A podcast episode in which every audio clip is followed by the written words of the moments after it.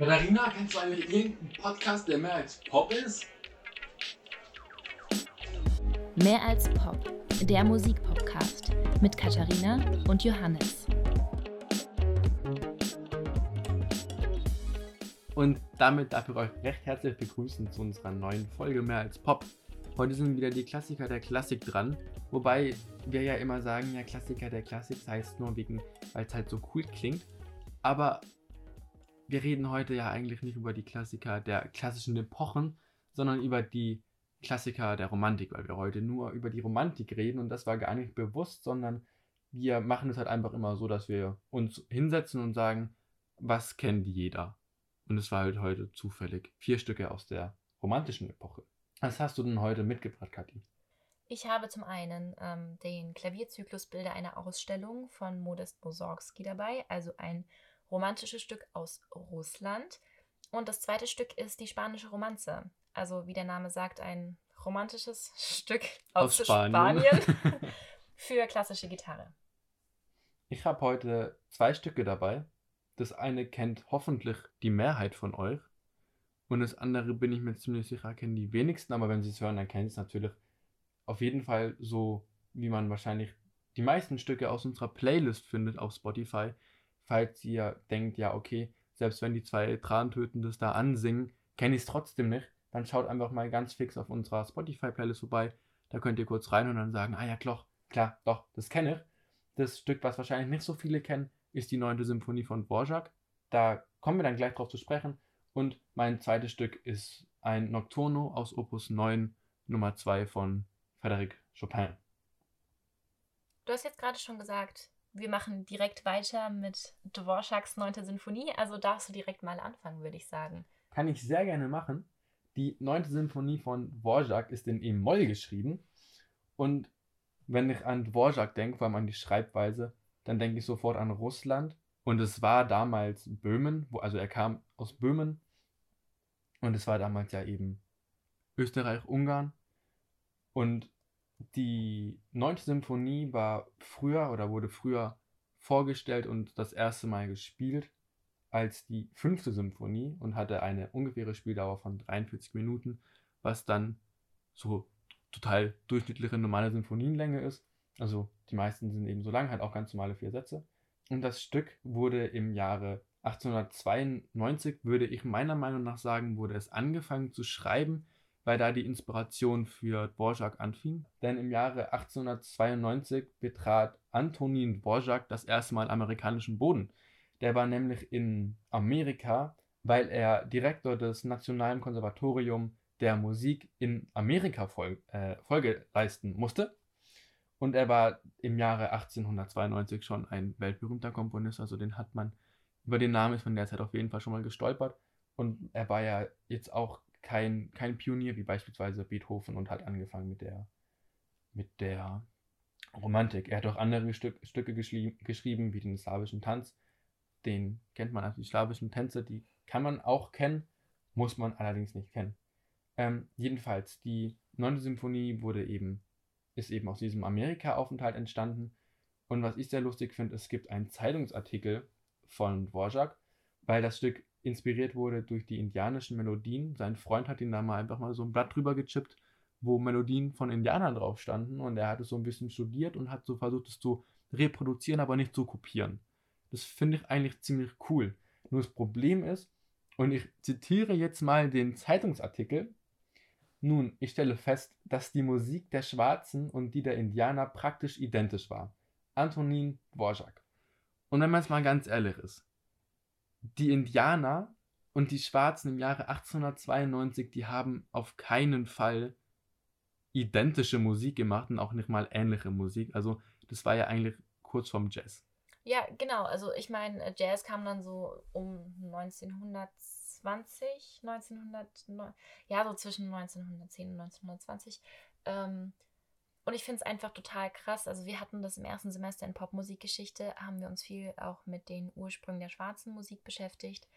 Und es war einfach durch die Sklaverei, die damals in Amerika noch war, ähm, war es einfach so, dass gerade in der schwarzen Musik so diese Work-Songs, die sie halt auf den Feldern oder bei der Arbeit gesungen haben, die waren super präsent. Und das war einfach das Prinzip von ähm, Solosänger, der was vorsingt und der Chor antwortet drauf. Also das war da einfach super präsent und das ist nicht das, was ich jetzt irgendwie mit indianischer Musik so verstehe. Was ich aber auch total spannend finde, wenn er anscheinend diese indianische und schwarze Musik mit eingebunden hat oder aufgegriffen hat in seiner Sinfonie. Ähm, die hat doch den Titel Aus der neuen Welt oder sowas, oder? Ja, genau, die Symphonie heißt Aus der neuen Welt. Genau, und das ist ja so, okay, Amerika, da ist alles krass, die sind voll voraus und so. Das war ja da noch so ein bisschen das Bild, was man, was man hatte, was man auch bis heute irgendwie noch so ein bisschen mitschwingen hat, dass Amerika so eine andere Welt ist. Ja, Amerika ist auf jeden Fall eine andere Welt. Auf jeden Fall, ja. Ob jetzt besser oder schlechter sein, mal dahingestellt. Genau, und ich finde es das krass, dass es so dieses aus der neuen Welt, aber trotzdem greift er ja so diese ganz alten, ursprünglichen, traditionellen Elemente auf. Ich finde, das widerspricht sich irgendwie ein bisschen. Wenn ich an die indianische Musik denke, dann denke ich halt super viel an, an Trommeln. Vor allem an diese kleinen Spielzeugtrommeln. Weißt du, was ich meine? Das in der Mitte, du hast so einen so Korpus da hast du so einen Stock und an dem Rand von dem Korpus sind so zwei ja. Faden mit, mit so Ballen dran. Ja. Dann kannst du es so hin und her drehen, also dong, dong, dong, dong, dong. Da muss ich halt dran denken. Und an diesen Gesang, der sich halt einfach sehr, sehr stark von dem westlichen Gesang unterscheidet, dass man vielleicht für uns eine hörbare Wörter singt. Ja. Da finde ich es halt einfach krass, dass man dann halt versucht, sowas zu verbinden. Also da finde hat man, also, wenn man dann vor allem die Symphonie nennt aus den neuen Welten, da finde find ich so, er war halt denke ich, sehr stark geflasht von Amerika. Ja, aber findest du, dass es gelungen ist? Also findest du, man hört beide Elemente in dieser Sinfonie, also sowohl diese traditionellen. Du hörst Pauken. Also wenn, wenn man, wenn, wenn, wenn er das mit Indianisch meint, ja. Also man, wenn man, wenn man es weiß, dann, dann hört man es bestimmt. Aber es gibt einen schönen Satz, der halt, der halt zeigt, dass er mit diesem letzten Satz wirklich sich selber ins Knie geschossen hat und hat einfach rausgefunden hat, dass das einfach nicht tiefgehend war, aber die, die Einflüsse von den verschiedenen Richtungen, also von diesem schwarzen, von dieser schwarzen Musik und von der indianischen Musik, die sind schon wieder erkennbar, aber sie sind halt meiner Meinung nach nicht so präsent, dass ich sage, hä, das klingt ja voll nach indianischer Musik. Also meinst du, wenn man es weiß und dann hören möchte, dann hört man es auch, ansonsten eher nicht so? Nein. Also, also ich habe es beim ersten Mal hören nicht gehört. Ja, mir geht es auch so. Also das, was ich jetzt gerade noch im Kopf habe von der Sinfonie, ist so, dass ich sage, ja, okay, doch schon sehr geprägt von der westlichen Musik. Nicht so, dass ich jetzt sage, boah, ja, ey, das Element, das erinnert mich so an indianische oder an schwarze Musik. Ja, man muss aber auch sagen, dass, dass viele, also dass das Hauptthema aus dem ersten Satz von einem englischen Horn gespielt wird, was ja auch nicht so alltäglich war in der Zeit. Und was ich sehr interessant finde, dass, also ich habe die neunte Symphonie gewählt. Das ist im vierten Satz diese Melodie, dieses dum dum dum dum gibt. Und was ich dann auch noch rausgefunden habe, dass es irgendwo im vierten Satz versteckt eine Melodie von One Piece gibt, von dem Anime. Ich muss ehrlich sagen, ich habe One Piece nie wirklich geschaut, aber es, ich weiß es nicht, aber was man auf jeden Fall auch noch kennt, ist das Hauptthema von den Trompeten gespielt im vierten Satz. Dieses Präsente, dieses Rausstoßen, dieses dum dum dum dum dum dum dum dum dum dum dum dum dum dum dum dum dum und das kann man vielleicht auch kennen und ich finde es echt schön. Also ich bin kein großer Trompetenfan, aber das klingt sehr geil. Ja, aber das hat auch einfach, also das ist ja bombastisch, würde ich sagen. Das ist so groß. Da sind halt die Trompeten wirklich richtig im Vordergrund, aber trotzdem begleitet von den Streichern, sodass es, es ist nicht nur Trompete. Also du hast es ja. aufgefüllt, du hast quasi eine gute Basis. Die, wirklich die Hörner spielen auch mit. Die spielen genau dasselbe wie die, wie die Trompeten. Nur die Posaunen spielen ähm, keinen Nachschlag, aber die spielen dieses da, da, da, da, da, die spielen also immer die Eins. die Eins. Ja, die betonen die Eins. Ja, aber das ist, also gerade auch wenn du sagst, dass die, die Hörner die Melodie noch mitspielen, dann ist es eh so ein Mischklang, einfach aus diesem Blech, dass ähm, das einfach so groß und so stark ist und also auch so von der Melodie und den Betonungen finde ich so was Majestätisches hat. Ja. Das ist einfach geil. Und ich finde, was das Einzige, was mir wirklich fehlt im vierten Satz, ist, dass die Trompeten aufstehen, wenn sie das spielen.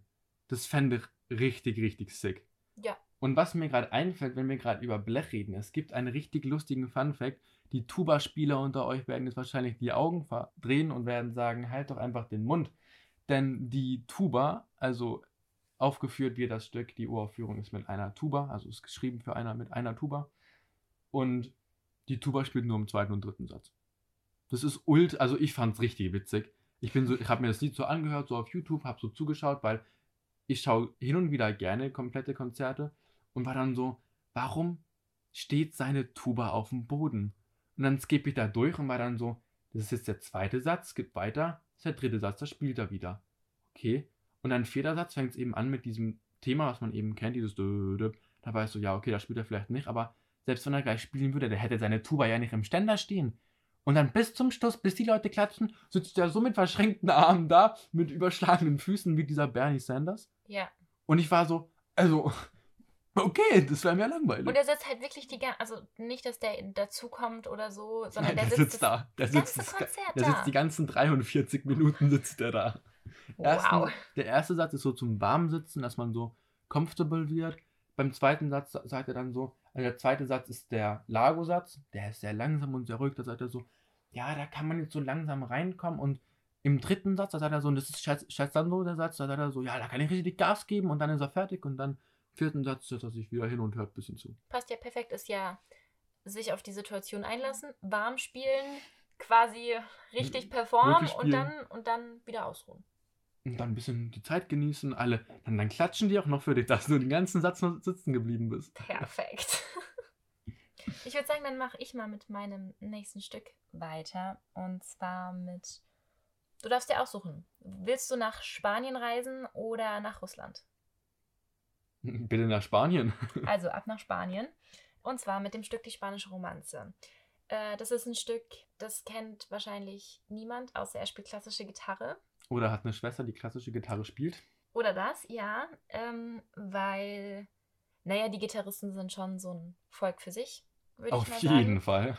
Was soll, Lange- das, was soll das jetzt heißen? Lange Fingernägel auf einer Hand. Ja, Das sieht schon ein bisschen scary aus. vielleicht. Vor allem, wenn man dann da sitzt und also man kommt so ins Wohnzimmer und die Schwester sitzt da und feilt ihre Fingernägel. Ich muss zu meiner Verteidigung sagen, ich habe mich immer geweigert, meine Fingernägel an einer Hand lang wachsen zu lassen und habe mich dann von meinem Gitarrenlehrer da so ein bisschen reinquatschen lassen und es macht einen Unterschied. Es klingt einfach besser, du kannst lauter spielen, du kannst mehr mit dem Klang machen und ähm, ja, jetzt sind mir meine Fingernägel wichtiger als meine Haare. Schneid mir meine Haare ab, kein Problem, aber meine Fingernägel, da lasse ich dich nicht ran. Genau, aber zurück zur spanischen Romanze. Ähm, das ist so ein Stück, das hat jeder, der ähm, klassische Gitarre spielt, mal gespielt. Es ist nicht super schwer, macht aber trotzdem ein bisschen was her. Es ist eine einfache Melodie, also es ist, dass man ähm, mit dem Ringfinger quasi immer die Melodie spielt, die auch meistens auf einer Seite liegt und dann mit den anderen Fingern so gebrochene Dreiklänge dazu. Und die Melodie ist dann einfach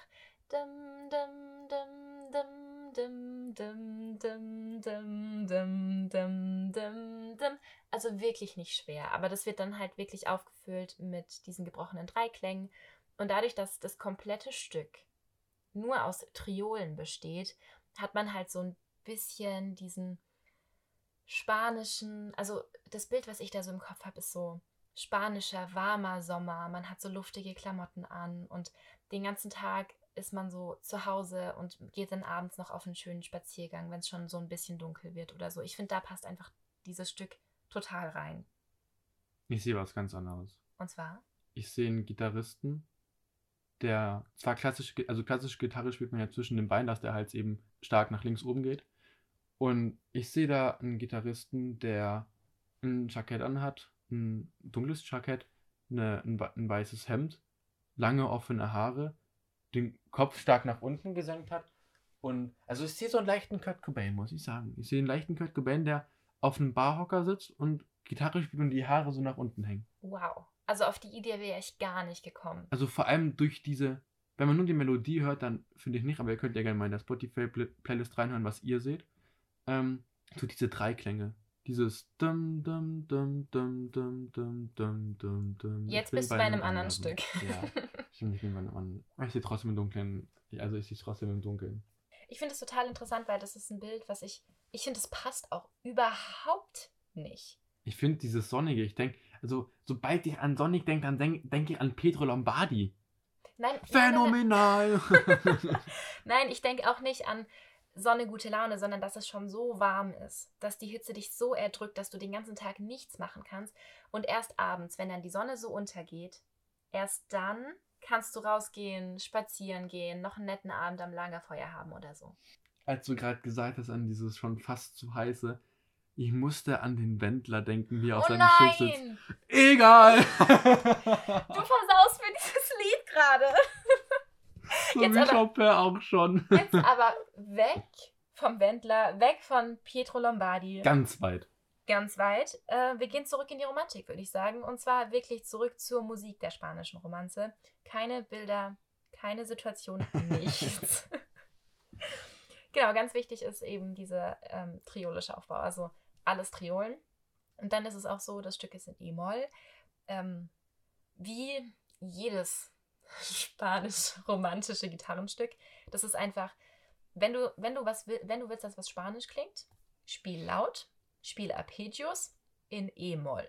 Aber die neunte von Dvorak ist auch in E-Moll. Ja, ich habe es vorhin gedacht, als du es gesagt hast. Ich fand es total spannend, dass du zum einen beide Stücke mit 9. Sinfonie und Opus 9 hast und dann, dass sich auch die Tonarten jetzt hier irgendwie doppeln. Ähm, bei der spanischen Romanze ist es aber so, dass, also es, der Aufbau ist A, B, A und ähm, eben der erste Teil ist in E-Moll, der Mittelteil ist dann in Dur und ähm, dann wieder in E-Moll, aber auch das ist typisch. Also ich übe auch jetzt gerade an einem relativ einfachen spanischen Lied und ähm, da ist auch der erste Teil in Moll, der wird nochmal wiederholt. Dann der zweite Teil ist in Dur, der wird auch nochmal wiederholt. Und dann als Abschluss nochmal der Moll-Teil. Also so ist es bei der spanischen Romanze auch. Und was aber dieses Stück in seiner Geschichte meiner Meinung nach sehr, sehr interessant macht, ist, dass man die Quelle nicht kennt. Also man weiß nicht, wer der Komponist ist. Und ähm, also man sagt, dass es im 19. Jahrhundert komponiert wurde. Es ist auch auf jeden Fall so, dass Anfang des 19. Jahrhunderts dass die spanische Romanze zum ersten Mal aufgeschrieben wurde von Fernando Soa. Das ist einer der großen Gitarristen in der Romantik, der auch die Gitarrenmusik stark geprägt hat. Und ähm, genau da ist es eben so, dass der das zum ersten Mal handschriftlich notiert hat.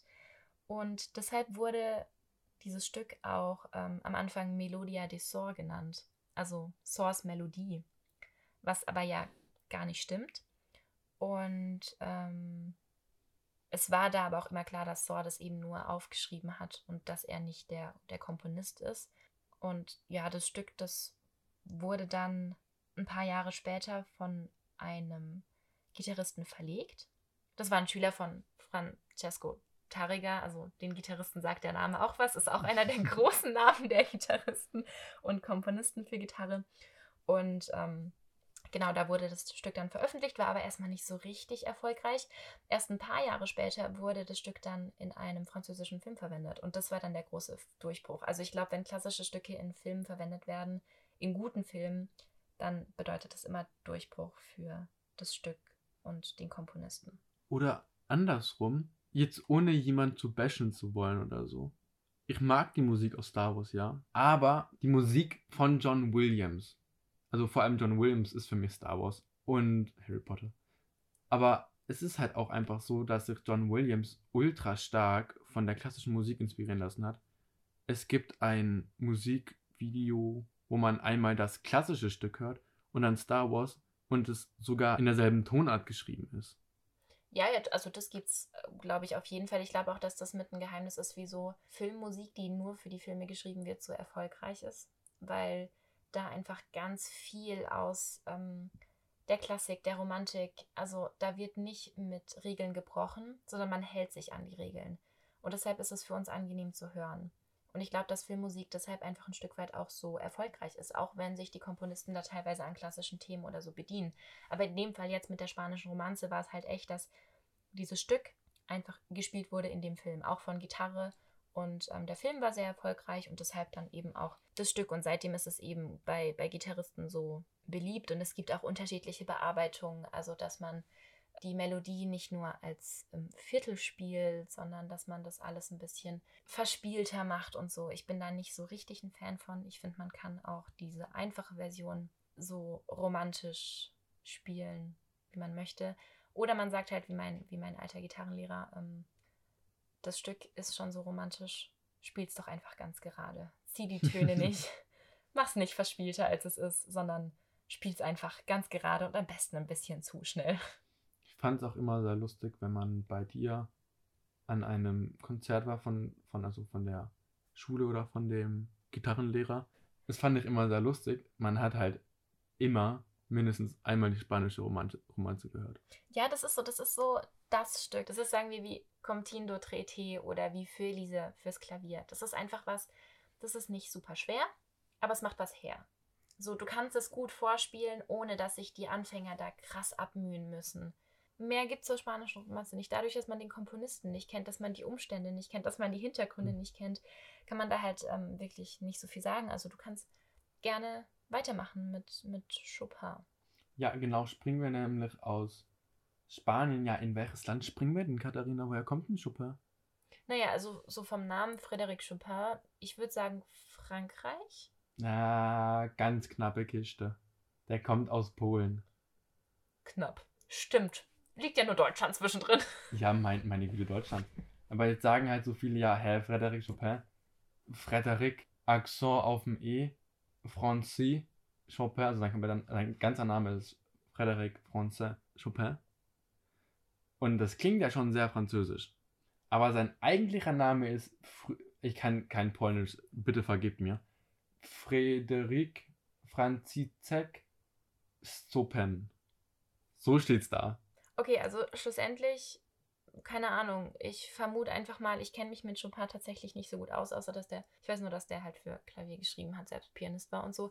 Aber sagen wir mal, er wurde jetzt in einer polnischen Familie geboren, ähm, ist dann da aufgewachsen mit seinem polnischen Namen und ist dann aber, weil halt in der Romantik Frankreich sehr präsent war, irgendwann nach Frankreich und hat da, damit sich sein Zeug besser verkauft, einfach seinen Namen ans Französische angepasst.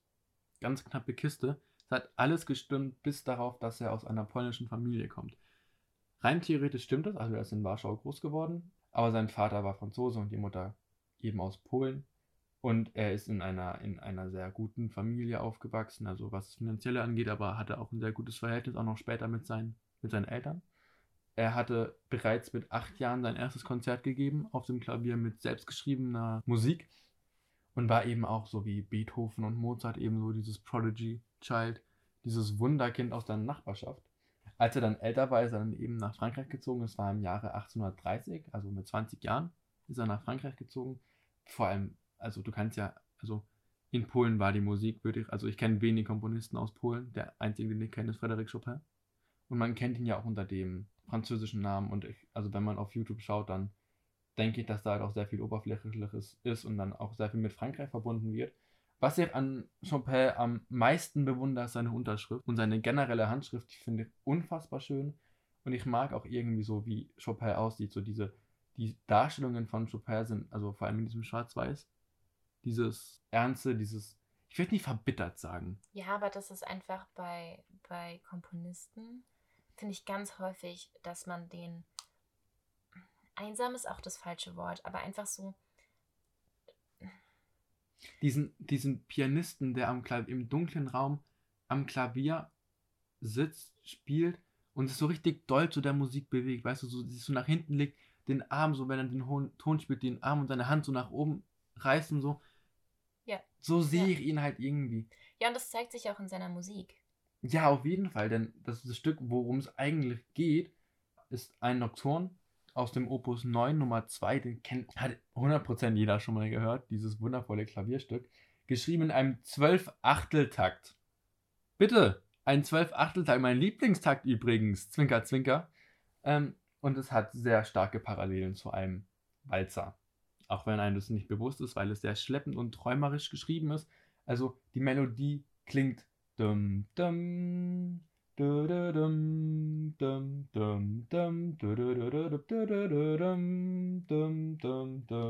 es fehlt halt die Begleitung.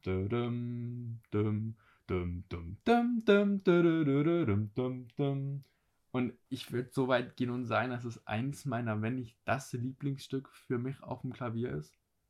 Generell die Nocturen von Chopin sind sehr, sehr schön. Vor allem aus dem Opus 9. Ja, das stimmt. Die gefallen mir wirklich sehr gut.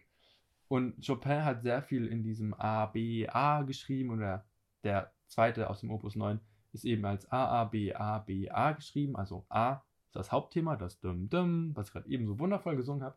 Das B-Thema ist sehr ähnlich, nur schneller und nicht mehr dieses Verträumte. Also das A-Thema ist am Anfang sehr, sehr schleppend. Also wenn ihr das in unserer Spotify-Playlist anhört, dann ist es sehr schleppend und nicht genau gespielt, würde man sagen. Und dieses B-Thema ist eben sehr genau. Und auch die, die Coda, also der C-Teil ganz zum Schluss, der unterscheidet sich dann auch doch vom Hauptthema. Den kennt, also man kennt das ganze Stück. Es ist, es ist Hauptthema, wiederholt sich oft mit kleinen Variationen. Und der komplette neunte Opus aus den Nocturnen wurde gewidmet. Und zwar der lieben Marie Mokel aus Mokel Playen. Das war eine französisch-belgische Pianistin. Und Frédéric Chopin war nicht der Erste, der der jungen Dame etwas gewidmet hat. Ein Franz Liszt hat der Frau, hat der Pianistin ein Lied gewidmet. Und das fand ich sehr beeindruckend, dass es halt Leute sind, die man noch nicht gehört hat. Friedrich Bergmüller. Und dann aber auch Franz Liszt und Frédéric Chopin. Ja, aber ich finde es auch spannend, dass so große Komponisten wie Liszt oder Chopin ähm, einer Pianistin Stücke widmen, die wir jetzt gar nicht mehr kennen. Also ich habe den Namen von ihr noch nie gehört. Ja, aber das ist ja ganz oft so, dass man die Komponisten kennt und die Spieler weniger kennt.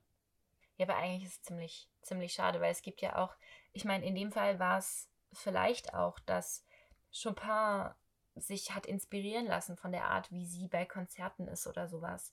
Das ist ja bei Brahms zum Beispiel, wenn der ähm, für Instrumente geschrieben hat, die er selbst nicht spielt, dann hat er Freunde, die diese Instrumente spielen, einfach um Hilfe gebeten und denen die Noten zugeschickt und gesagt, hey, spiel mal, wie klingt das? Klingt das gut? Soll ich was verändern? Und ich finde es schade, dass die Namen von den Leuten, die da vielleicht geholfen haben, weil sie einfach selbst Geiger waren oder Pianisten waren, dass die einfach vergessen werden und dass nur die Komponisten bleiben. Und ich finde auch immer, dass die Musik halt, also die geschriebene Musik der eine Teil ist, aber die musikalische Spielweise, die Künstler, also jedes Stück hat ja eine gewisse künstlerische Freiheit und es finde ich geht halt richtig oft verloren. Ja, das stimmt. Also ich meine, vor allem also Hornkonzerte, also weil ich Horn ist, bin das Beispiel jetzt, Hornkonzerte, zum Beispiel das zweite von Richard Strauss, das Hornkonzert, ähm, da ist es halt auch so, das spielt man mit Orchester und da gibt es halt auch eine Kadenz und das finde ich halt bei ganz vielen Stücken, vor allem für Solo-Klavier, also bei Klavier mit Orchester, ja sehr wenig. Und da finde ich es halt einfach so, dass da jeder so seine, sein, sein Ding mit reinbringen kann. Und ich finde, das geht halt krass verloren. Ja, das stimmt. Das finde ich auch sehr schade, weil Musik ja ein Stück weit auch einfach von diesem persönlichen Interpretieren und Spielen der Musik lebt. Ja, weil sonst ist es ja immer dasselbe. Ja, das stimmt. Und dann würde es langweilig werden. Ja, euch wird, glaube ich, auch gleich langweilig, wenn wir immer nur über Klaviere reden. Wir können ja mal über was. Ja, das war jetzt. Ich weiß, bin ich ins Fettnäpfchen getreten, oder? Ich wollte gerade sagen, also jetzt bist du ziemlich ins Fettnäpfchen getreten, weil ja. mein nächstes Stück ist, also kein Stück, sondern es ist ein Klavierzyklus. Also Hoppala. wieder Klavier. Und zwar die Bilder einer Ausstellung. Und ähm, wieso du, ich kann sogar erklären, warum du in dieses Fettnäpfchen getreten bist. Mir ging es nämlich am Anfang auch so. Ich wusste von meiner Recherche auch nicht, zumindest nicht bewusst, dass dieser Zyklus Bilder einer Ausstellung eigentlich für Klavier geschrieben wurde. Ich bin davon ausgegangen, dass das ein Orchesterwerk ist. Weil ich einfach aus dem Musikunterricht und so nur die Version für Orchester kenne. Und ähm, das hat aber auch einen Grund. Ich habe mich da ein bisschen reingelesen und zwar ist es so, dass Modest Mussorgsky, der dieses Werk Bilder einer Ausstellung geschrieben hat, komponiert hat, dass der selbst Pianist war. Und der ist auch häufig als Konzertpianist aufgeschrieben, weil er zu wenig Geld hatte, weil er relativ wenig Anerkennung bekommen hat, ähm, während er noch gelebt hat. Und ähm, deshalb war halt einfach das Klavier für ihn präsent. Deshalb unterstelle ich ihm mal, dass er das einfach für Klavier komponiert hat. Aber wenn man sich diese Klavierversion anhört, also wir haben das vorhin zusammen gemacht, das schreit nach einem Orchester. Also ich finde, es gibt so Stücke wie jetzt Chopin, das ist okay am Klavier. Da brauche ich keine Streicher, das wäre dann einfach nur Triefen vor Romantik. Das, das, das braucht Da, man nicht. das wäre wie wenn du einen, Lappen komplett nass machst und dann noch ausbringen musst, genau. bevor er zu dem Klavierstück wird. Und das, was du ausbringst, ist dieses überflüssige Wasser, dieses dieses überflüssige Orchester.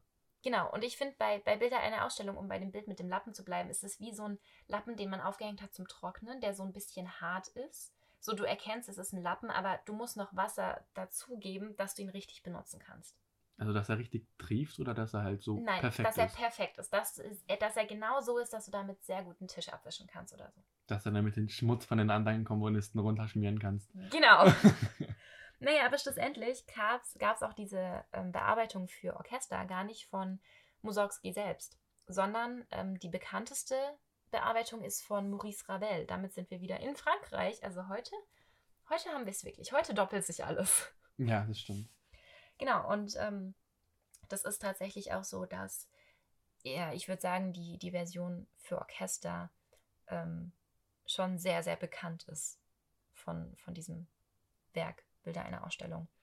Und ähm, einfach so ein bisschen zur Geschichte dahinter. Der volle Titel ist Bilder einer Ausstellung, Erinnerungen an Viktor Hartmann. Das war ein russischer Maler und Architekt. Und von dem aus ging die Inspiration von diesem Stück. Also der ist gestorben und dann gab es eine Gedächtnisausstellung für ihn und Mussorgsky war dort, hat ähm, das besucht, weil Viktor Hartmann ein Freund von ihm war und ähm, deshalb beschreibt Mussorgsky dann in den einzelnen Sätzen dieses Klavierzyklus die unterschiedlichen Bilder, die er dort gesehen hat. Und man muss sich, finde ich, mit, mit diesen unterschiedlichen Bildern und der Musik auch zusammen beschäftigen. Also, weil sonst versteht man die Musik einfach nicht. Also es ist nicht so wie jetzt bei der spanischen Romanze oder bei, bei Chopin, dass man die Musik einfach genießen kann, sondern man muss sich damit auseinandersetzen, dass man die Musik tatsächlich versteht. Weil es nicht einfach nur so schöne, weiche Musik ist, sondern da gibt es schon ziemlich viele Dissonanzen, würde ich mal sagen. Und auch da hat es so ein bisschen angefangen mit neuen Spielweisen für Streichinstrumente und so, das hörst du. Also da gibt es ganz andere Anforderungen wie jetzt die Anforderungen in der Klassik. Und das, finde ich, macht aber auch einfach ähm, dieses, dieses Werk so interessant. Und ich beziehe mich jetzt, wenn ich hier weiter rede über, über die Stücke, beziehe ich mich tatsächlich einfach nur auf die Orchesterfassung, weil die Fassung für mich einfach äh, schöner ist und ich kann damit mehr anfangen als nur mit der, mit der Klavierfassung. Ich finde also, ich kenne das halt auch überhaupt nicht als Klavier. Genauso wie bei dir. Mhm. Also ich höre halt nur die Trompeten. Ja. Also was anderes kenne ich auch nicht von dem Stück. Ja, das geht mir auch so. Also die Trompeten, kurz zur Erklärung. Ähm, dieses, dieser Zyklus fängt an mit der Promenade. Und ähm, das Mussorgsky selbst hat gesagt, dass das wie so eine Art Weg durch diese Ausstellung ist. Also das wird nach jedem Satz wird diese Promenade wiederholt, beziehungsweise nicht wiederholt, sondern einfach anders arrangiert und auch anders instrumentiert nochmal gespielt als wirklich Weg zwischen den Bildern. Und ähm, das fängt da mit einem ganz bekannten Trompetenruf an. Und ähm, das ist aber eben im ersten Satz, also vor dem ersten Satz wird es gespielt von den Trompeten, danach sind es manchmal die Streicher, die das alle zusammenspielen. Dann ist es mal nur die hohen Streicher, mal nur Holzbläser. Also das ändert sich wirklich immer, je nachdem, wie es halt auch zu dem folgenden Stück dann passt. Also das ist wirklich so eine, so eine Überleitung, würde ich sagen. Und ja, ich finde auch, dass es da so ein bisschen neutralisiert wird, weil die Stücke, also ich greife jetzt einfach mal den ersten Satz raus. Das ist der Gnom. Also das bezieht sich auf so ein Bild von so einem Zwerg oder einem Gnom, der so auch so ein bisschen entstellt aussieht und nur so humpeln vorwärts laufen kann und so. So wenn man sich so, ein- so ein kleines Figürchen aus dem Wald irgendwie ein bisschen vorstellt. So ein Troll. Also ich muss gerade sehr stark an den Troll denken. Ja, genau. Und ähm, da ist es auch einfach so, dass man das in der Musik hört. Also, dass der irgendwie so ein bisschen rumhüpft, weil er nicht so ganz normal laufen kann oder so. Das hört man in der Musik. Aber man hört es nur, wenn man es weiß. Und wenn man weiß, auf was sich die Musik bezieht. Ansonsten kann man mit der Musik nicht so viel anfangen. Aber das ist ganz häufig auch bei späteren symphonischen Dichtungen. Also immer wenn sich Musik auf irgendwas Außermusikalisches bezieht, also Landschaft, eine Situation oder wie jetzt hier Bilder, dann ist es halt fast immer so, dass man wirklich wissen muss, um was geht's, auf was bezieht sich die Musik, dass man die Musik auch wirklich verstehen kann. Ein super Beispiel sind die Hybriden von Mendelssohn. Also ich denke jetzt an die Moldau. Oder die Moldau, die kennt jeder. Genau. Die, also die Moldau kommt auch jetzt irgendwann mal bald in der nächsten oder übernächsten Folge von den Klassikern. Der Klassiker das ist nämlich eins meiner Favoriten der klassischen Musik. Vielleicht kommt ja auch bald Schwanensee, wer weiß. Wer weiß, ich glaube, wir haben schon zwei Stücke für die nächste Folge gefunden. Noch ganz kurz als ähm, Zusatz, den ich ganz wichtig finde zu den Bildern einer Ausstellung. Ähm, Mussorgsky war einer der wichtigsten russischen Komponisten der Romantik. Und der hat auch zu so einer Gruppe von fünf Komponisten aus Russland gehört, die versucht haben, die traditionelle volkstümliche russische Musik mit der romantischen Musik irgendwie zu verknüpfen und das mit reinzubringen. Und ich finde, das hört man einfach auch bei den Bildern einer Ausstellung. Also in jedem Bild, in jedem Satz ist es ein bisschen anders und manchmal auch mehr, manchmal weniger. Das hängt auch immer so vom Bild ab. Also da gibt es zum Beispiel Bilder von dem großen Tor von Kiew. Natürlich, das ist von der Architektur einfach 100% Russland. Wie soll es auch anders sein? Und deshalb ist halt auch die Musik so, dass du sagst, ja, da höre ich auf jeden Fall den traditionellen Bezug. Aber es gibt halt auch, auch andere Bilder, zum Beispiel das Ballett der unausgeschlüpften Küken. Ähm, da hörst du jetzt den traditionellen Bezug halt nicht so sehr. Also das ändert sich wirklich immer ein bisschen, aber ich finde es ganz interessant, weil sich da halt auch einfach dieses Werk, dieser Zyklus und die Biografie von Mussorgsky so ein bisschen begegnen und dass es da einfach auch sehr, sehr gut dargestellt ist, finde ich. Also das hört man da auf jeden Fall. Und Tchaikovsky hat auch eigentlich zur ähnlichen Zeit gelebt, oder? Genau, die haben tatsächlich bis auf so ein paar Jährchen ziemlich zeitgleich gelebt. Weil ich musste gerade nur daran denken, weil du Ballett erwähnt hattest. Und bei Ballett denke ich relativ schnell an Schwansee oder generell an Tchaikovsky. Und Tchaikovsky ist ja auch Russe.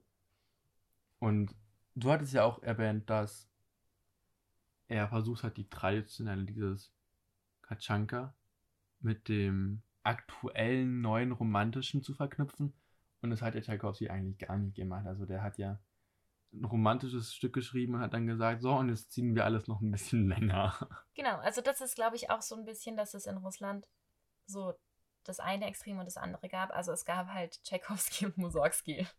Ja, wobei, wenn du gerade überlegst, so krank langgezogen ist Tchaikovsky ja gar nicht. Nein, das stimmt. Also das, das Schwansee, das Finale, denke ich gerade an die Hörner, dieses ja.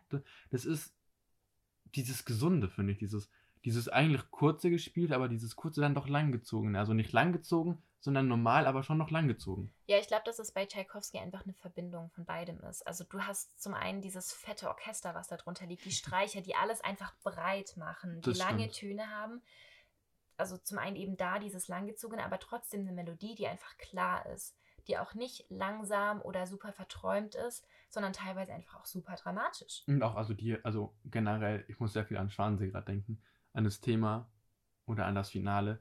Das ist ja schon dieses, also ich musste gerade, als du es gerade erwähnt hattest, mit, mit diesem langgezogen, mit, diesem sehr breiten von den Streicher, musste ich gerade an so eine Rauchwolke denken, die so auf dem Boden ist, wie von so einer Nebelmaschine, die so lang ist dann kommt der, der Tänzer oder so von der Band, wo die Nebelmaschine benutzen und die Streicher sind eben der, der Nebel und die Melodie, sei es jetzt Oboe, Oboe, Klarinette oder auch die Hörner jetzt im Finale, dann ist ja so, dass es, dass die da draufstehen, dass sie einfach dieses Ding da drauf sind und ohne den Nebel wäre es halt kacke. Ja, ich finde es super spannend, dass du das gerade so mit diesem Nebel und so beschreibst, weil spätestens im Finale bei Schwansee, also ich habe Schwansee mindestens fünfmal gesehen, live. mindestens dreimal noch auf DVD. Ähm, spätestens im Finale kommt immer, also entweder machen sie es tatsächlich mit Nebel oder mit, mit so Tüchern, die dann so von der Seite so hochgeweht werden oder sowas. Aber auf jeden Fall ist da irgendwas auf dem Boden, was auch so diesen, diesen See, den, den See mit diesen Schwänen repräsentiert. Und deshalb finde ich das total krass, weil das gerade im Finale einfach immer so ist, dass du Nebel und dann da drauf die Tänze hast. Und das ist ja genau das, was irgendwie auch in der Musik ist. Ich muss auch gerade an dieses, wenn wir gerade schon dabei sind, das Bild noch größer zu machen, dann muss ich auch gerade an das Becken denken, an das.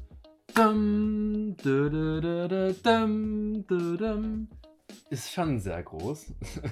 Ja, das stimmt. Aber ich würde auch sagen, dass wir das an dieser Stelle unterbrechen und uns vielleicht Schwansee für die nächste Folge Klassiker der Klassiker aufsparen. Da bin ich auf jeden Fall dabei. Ich hoffe, ihr auch. Das war Mehr als Pop, der Musikpodcast mit Katharina und Johannes.